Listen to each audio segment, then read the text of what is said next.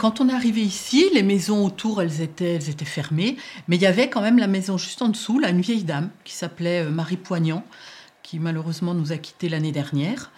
Et euh, elle m'a raconté beaucoup de choses du, pays, du village, parce qu'elle, elle y a, elle y a habité depuis, euh, depuis très très très très longtemps. J'ai fait la connaissance aussi, quand on a commencé à venir en vacances, de ma voisine de l'autre côté de la rue, qui en fait est la petite fille de l'ancienne propriétaire. Et un jour, elle me dit Oh, mais je dois bien avoir des papiers sur la maison.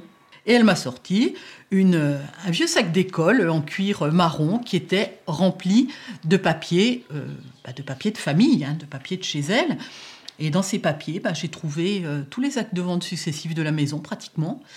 Euh, donc c'est comme ça que j'ai découvert que la maison avait été habitée par une sœur de, de Claude Montcharmont, le braconnier du Morvan. Et, et bon, elle m'a dit que c'était une maison de lait. Ça, c'est elle qui me l'a dit, puisqu'elle connaissait bien sa grand-mère. Hein. Alors, une maison de lait, euh, c'est une maison que les nourrices ont achetée avec les bénéfices qu'elles ont tirés de leur nourriture. On appelle ça une nourriture. Elles sont parties, bon, pour certaines à Paris, pour d'autres moins loin. Certaines sont allées qu'à Dijon ou qu'à Mâcon. Elles sont allées nourrir euh, des enfants euh, bah, de, riches. Hein. On vit bien à Saint-Prix. il faut venir à Saint-Prix. Alors, il faut déjà remonter un petit peu dans le temps et à l'acquisition de la maison. On l'a acheté euh, dans les années, début des années 2000.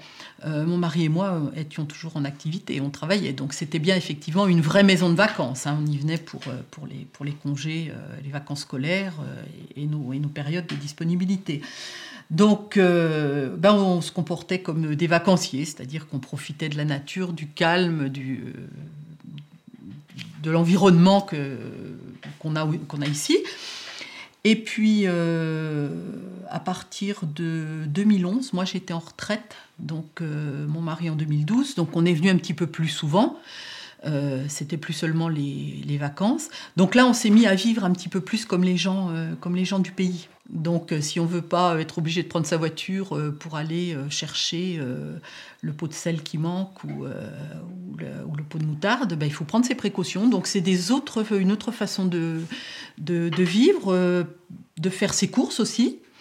Il y a de moins en moins de commerçants qui passent. Il y en a eu quelques-uns dans le temps.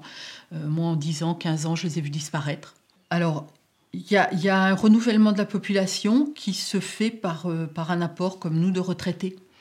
Donc euh, des personnes âgées, il y en a. Il y en a des même très âgés, il y a des personnes qui ont passé 90 ans, il y en a qui sont euh, à 80, il y en a qui sont à 70.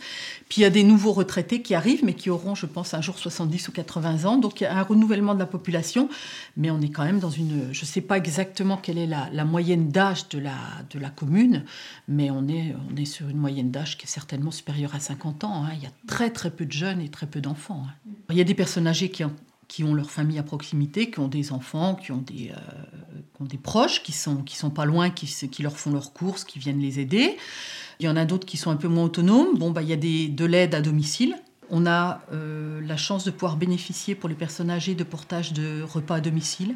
Service de transport à la demande, c'est-à-dire sur réservation et euh, en s'y prenant 24 heures avant, la personne peut obtenir un véhicule pour descendre à Autun ou à Étang. Je pense que les personnes d'un certain âge arrivent tant bien que mal quand même à, pallier sur, les, euh, sur toutes ces difficultés de vie à la campagne. Quoi. Je pense que c'est important qu'il y, ait du, y ait du monde autour de ces personnes, euh, parce que sinon, ne, serait-ce que jeter un œil le matin si les volets sont ouverts, si, euh, si, si c'est passé, si il s'est rien passé de grave dans la nuit, ou, etc. Quoi. Une écoute et une, une attention envers les gens qu'il n'y a pas envie, là, ça c'est sûr. Que ce soit le maire, que ce soit les adjoints, que ce soit la secrétaire, on, connaît nos personnes âgées, nos personnes fragiles. L'élu, c'est un peu un référent. Alors que ce soit le maire ou que ce soit les adjoints, euh, les gens, euh, ils iront peut-être pas raconter quelque chose à leurs voisins, mais viendront voir l'élu. On a inauguré notre, notre mairie euh, samedi dernier. Il y a peu de personnes du village qui ne sont pas venues, même des personnes âgées, des personnes comme Simone qui ne conduit pas. Il y a quelqu'un qui est allé la chercher et qui l'a amenée c'est une confiance qui s'installe. Euh, euh, moi, ma voisine juste en dessous, mais ils sont là actuellement avec leur petite fille. Euh, quand ils arrivent en plein hiver, eh ben, ils apprécient que Philippe soit allé allumer le feu, quoi. C'est un côté rassurant. Et c'est encore la révélation de, l'entraide et de la, solidarité qui est en campagne, quoi. qu'il y a encore en campagne. Elle est très pure, elle est très bonne. Elle vient de, la montagne au-dessus de chez Jean-René, là. Euh, elle vient d'un captage, hein, tout simplement. Hein. Le, village euh, a, été, euh, alimenté, le bourg en premier, puis après ils ont fait des extensions de réseau. Et il doit y avoir l'eau quand même depuis les années 60. Hein. dans pratiquement toutes les maisons, il n'y a que quelques maisons qui n'ont pas l'eau, soit parce que c'est des maisons qui sont très isolées, soit parce que les gens l'ont pas souhaité. Parce qu'il y a des gens, euh, des fermes qui ont leurs propres sources et qui n'ont pas souhaité prendre l'eau de la commune parce qu'après, il y a un abonnement, il faut euh, ça a des frais. Donc, euh, donc il y a des gens qui n'ont pas l'eau, mais très peu quand même. Hein. Donc l'eau d'ici, bah, il y a un captage hein, qui amène l'eau dans un, dans un réservoir et puis, et puis après, on ouvre le robinet. Hein. Au jour d'aujourd'hui, c'est encore une compétence de la commune. Ça risque de passer en, en compétence intercommunale, mais pour l'instant, c'est encore à la, commune. Je pense que l'eau de la commune, c'est indispensable. Euh, après, il va y avoir des problèmes d'hygiène et de sanitaire. Donc, euh, donc les, normes deviennent de plus en plus euh, strictes. Et il y arrivera un jour, je pense, où il sera interdit aux gens d'avoir leur propre eau, à moins d'avoir tel que c'est parti, moi, je, je le verrai peut-être pas, mais, euh, c'est vrai que les, normes, euh, ça devient difficile, strict, euh, parfois même aberrant, aberrant. Oui, parce que on a, la chance d'avoir, de l'eau qui est, bonne, qui est pure, qui n'est pas traitée. L'ARS voudrait bien qu'on mette une station de traitement, quoi. Bon, moi, je bois de l'eau traitée quand je suis à Dijon, mais quand je suis ici, euh, voilà, elle m'a jamais fait mourir l'eau d'ici. Hein. Elle m'a même jamais rendu malade, quoi. Donc, euh, mais euh, un principe de précaution, eh ben, il faut, voilà, faut, faut, traiter. Faut. Est-ce que, est-ce que c'est lié au fait aussi, et ça, la ruralité en est une, je une victime? Je voudrais pas faire de politique, mais on est victime de, de, de gens qui, qui ont une vision urbaine et non pas rurale. Et on nous impose des normes qu'on impose en ville, qui sont peut-être très bien en ville. Hein. Euh, moi, c'est sûr que si à Paris on pompe l'eau dans la Seine, euh, elle a tout lieu d'être traitée. Il n'y a, pas d'autre solution. Mais nous ici, moi, la, source, elle est, dans la montagne au-dessus. Moi, quand je vais me promener, si j'ai soif, je bois dans les ruisseaux. Hein. Bois dans les ruisseaux. Hein. Moi, j'ai pas, ça m'a jamais rendu malade. Hein. On essaye de consommer local. Les fruits et légumes, on a un jardin, on fait du jardin. Euh, je fais des conserves. Bon, ça peut paraître un peu désuet à notre époque, hein, on fait plus beaucoup de conserves, mais moi j'aime bien. Moi je trouve que c'est quand même plaisant euh, euh, l'hiver eh ben, de sortir un bocal de, poire ou de, de prunes de son jardin. Tout ce qui est viande, euh, bon, j'achète, j'achète en supermarché, il hein, faut pas, faut pas rêver non plus.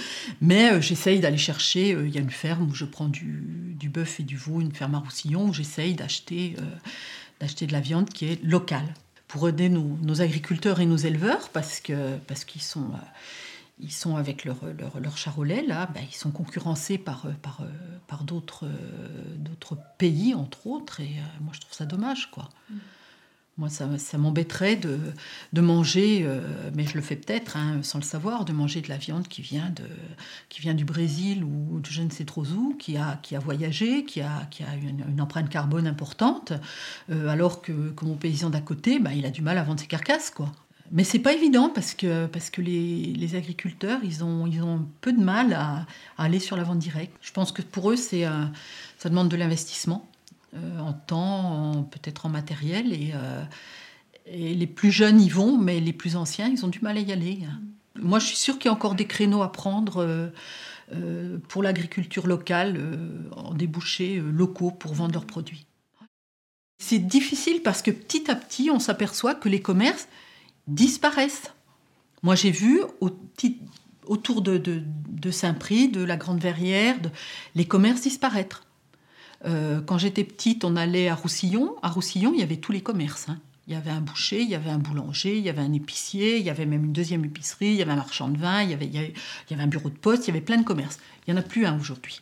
Alors, petit à petit, ça nous repousse euh, à l'extérieur, ça nous renvoie sur Autun, sur les grandes villes.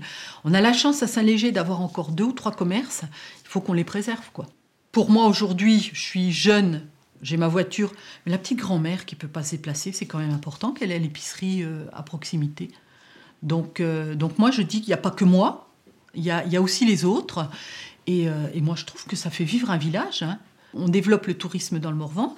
S'il n'y a pas de, commerce dans le, dans le village, ils vont traverser les touristes le village, puis on ne va pas s'arrêter. Hein. C'est quand même le lien entre le touriste et, l'économie locale qui, vit du tourisme. Dans des villages comme, comme les nôtres, c'est un lieu social. Hein. Le commerce, c'est un lieu social, hein, de toute façon. On pourrait quand même compter sur les doigts de la main les personnes qui n'ont pas une voiture. Hein. Ah oui, c'est indispensable pour assurer le, ne serait-ce que le, le, ravitaillement, parce que, c'est un prix, c'est que des hameaux, donc euh, donc entre ici et le, l'amour le, plus, le plus éloigné, euh, disons, géographiquement, euh, on ne peut pas y aller à pied. quoi. Il y en a pour un moment. Quoi. Je pense qu'il faut bien une demi-heure pour monter depuis le bourg. dans, le, dans, le, temps, les gens le faisaient, hein. mais ils n'avaient pas la même... Enfin, ils vivaient pas comme on vit maintenant. je pense qu'ils avaient, ils avaient une autre philosophie de la vie. Ils n'avaient pas les contraintes qu'on s'impose nous. Hein. Parce que si moi je me dépêche d'aller chercher mon pain, c'est pour me mettre sur mon ordinateur après. Hein, c'est pas voilà. Si j'avais pas d'ordinateur, ben j'irais peut-être chercher mon pain en vélo, quoi, parce que parce que j'aurais plus de temps. Hein. Les, les, contraintes de, de, temps, on se les on se les impose avec la vie qu'on mène et puis, les facilités qu'on a. Euh, j'ai eu une vie, professionnelle qui était qui riche, mais qui m'a qui m'a emmené euh, euh, dans des endroits dans lesquels j'avais pas de racines et, pour lesquels aujourd'hui j'ai pas pas d'attache hein, j'ai pas de j'ai pas d'envie. J'ai pas eu d'envie d'y aller m'y retirer pour la retraite hein. c'est vrai que moi j'aime pas trop les villes nouvelles hein, parce qu'elles n'ont pas d'histoire elles n'ont pas de elles ont pas de passé. Si on est là aujourd'hui c'est parce qu'il y a eu un passé c'est parce qu'on a eu des ancêtres c'est parce que donc les lieux euh, les lieux sans sans passé moi ils me dérangent un peu alors, il faut peut-être attendre, dans 20 ans ou dans 30 ans, il y aura peut-être aura peut-être du passé. Et puis, je trouve que le, le passé des villes nouvelles, il est peut-être moins, moins romantique. Je suis une grande romantique aussi. Alors, ce qui pourrait inquiéter, bon, c'est pas, propre, c'est pas propre à ici. Il y a d'autres, régions ou d'autres coins qui en, sont victimes. C'est un petit peu ce qu'on appelle la désertification au sens large, c'est-à-dire que on a tous nos agriculteurs qui s'en vont. Euh, petit à petit, euh, les fermes se regroupent euh, d'une multitude de petits exploitants, on arrive à des fermes qui sont de plus en plus importantes, de plus en plus grosses. Et puis même ces grosses fermes, il arrive un moment, bah, elles ne sont pas de repreneurs. Donc, euh, bah, qu'est-ce que deviennent les terres? Alors, les meilleures terres, eh ben, elles sont reprises par d'autres quand même, qui arrivent à les prendre. Et puis, les terres un peu moins, bonnes, bon, on plante du sapin. Alors ça, c'est vrai que moi, j'aime bien le sapin, hein, c'est très agréable, euh, c'est frais, mais il faudrait qu'il n'y en ait quand même pas de trop, quoi. Bon, la désertification des personnes aussi, avec justement cette disparition des, euh, des commerces.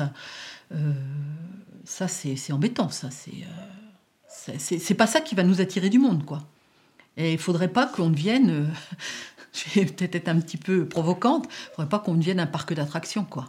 C'est attirer le, attirer le touriste, c'est bien, mais il faut aussi de la population locale, quoi. Euh, faut pas, euh, moi, j'ai pas envie de devenir euh, comme les Américains avec leurs Indiens, quoi, une réserve. Et puis, puis on vient voir les autochtones, comment ils vivent, comment ils sont. ça, ça me déplairait fortement quand même. Hein. voilà. Qu'est-ce que je voudrais pas perdre? Ma, qualité de vie quand même ici ma qualité de vie, euh, de pouvoir avoir euh, mon jardin, de pouvoir euh, bon, d'être traité, donc de pouvoir me lever le matin et puis de me poser la question qu'est-ce que je vais faire? Et non pas de me dire je m'habille, je prends ma voiture et je vais travailler. oui, ma qualité de vie. J'aimerais pas que, ben, j'aimerais pas qu'on m'impose, par exemple, des éoliennes, tu vois. Ça, ça me plairait pas du tout, ça. Pourtant, euh, c'est peut-être écolo, c'est peut-être bien, c'est peut-être machin, mais j'aimerais pas voir sur la crête, là, euh, fleurir un champ tu vois. Mm. Parce que je pense que ça me, ça me perturberait euh, dans, ma, dans ma façon de vivre et ma qualité de vie. Hein. Oui. Oui. J'aimerais pas perdre tout ce que j'ai aujourd'hui, quoi. C'est. Bon, ma, maison, elle est ce qu'elle est, hein. elle, est elle, a, ses qualités et ses défauts. mon environnement, il est ce qu'il est, il a ses qualités et ses défauts. En plein hiver, il y a de la neige, hein. ça c'est c'est sûr. Mais tant pis, je, suis prête à, passer des hivers rigoureux, mais je ne veux pas des. Est-ce que je pourrais vivre euh, tous les jours? Oui, je pense, oui. Oui, parce que je suis toujours pareil, parce que je suis autonome, parce que j'ai une voiture, parce que si j'ai un coup de blues, eh ben, je peux descendre à Autun faire les, boutiques, les vitrines, même si c'est pas mon, trop mon truc. Euh, oui, je pense que je pourrais vivre ici, oui, oui, oui. J'arrive même pas à dire ce qui est beau parce que de toute façon, euh, euh, ça a toujours été comme ça. J'ai toujours vu comme ça. C'est, euh, c'est presque mon pays, quoi. J'y suis pas née, mais, mais voilà, quoi. Y a, moi, je, me, je m'émerveille devant, devant une fleur, hein, devant, devant un animal, devant un oiseau qui picore, devant, voilà, c'est, c'est la, la nature, c'est c'est la nature, c'est le calme, c'est vert, c'est... Euh, oui, je sais même pas. Je sais même pas ce qui est beau. Je peux même pas te dire ça c'est beau ou ça c'est moins beau. Ou... Tout est beau. Tout est beau.